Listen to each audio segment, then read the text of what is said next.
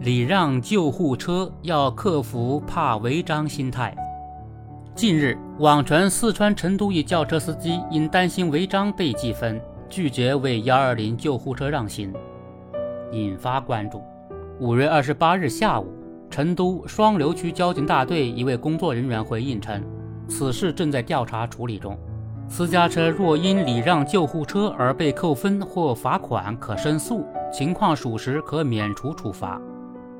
司机不礼让救护车的原因有很多，比如有的司机缺乏礼让意识、规则意识，有的则存在侥幸心理，认为自己不礼让也不会被追究，也有的看到前面的车没有礼让，自己也跟着不礼让。此外，当礼让救护车不得不需要违章时，部分司机会因为担心违章受到处罚而不礼让救护车，由此导致的救护车被堵现象并不少见。四川这起事件就是一个典型案例。司机们在考驾照时都需要学习交通法规，因此司机都应该清楚，礼让救护车是不应该担心违章被处罚的。因为相关法律规定，行人、其他车辆都应礼让救护车，因礼让救护车而违章不记分、不罚款。礼让救护车若被电子监控拍摄到违章行为，或者收到交通违法通知，可与交通部门联系申诉，交警核实后将无条件撤销违章记录。然而，即使司机们普遍明知礼让救护车可以撤销违章记录，也不一定就会礼让，因为撤销违章记录要与交警部门联系并提出申诉，需要收集并提供相关证据，难免需要到相关部门跑一跑，甚至是多跑。这样一来，司机们或许并不担心违章不能被撤销，而是担心申请撤销的过程复杂、太耗时费力。人都有图省事的习惯，一些司机权衡之后就会认为，与其事后为这事折腾，还不如侥幸违章了事。这就意味着，礼让救护车违章的申诉和撤销程序是否简便，直接关系到司机礼让救护车的积极性。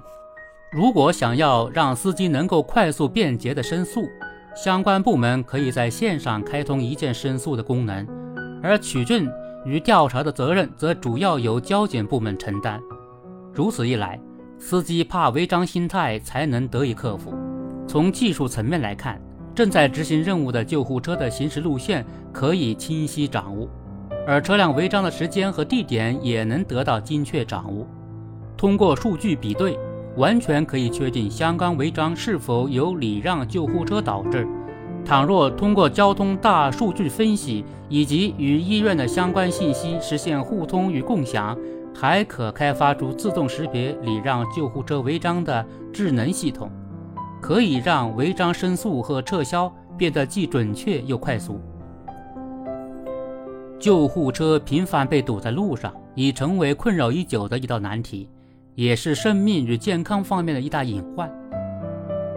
治理这种现象，除了要强化交通法规宣传、培训民众的规则意识和礼让意识，加大对不礼让行人的执法力度之外，还应该大幅提升服务水平，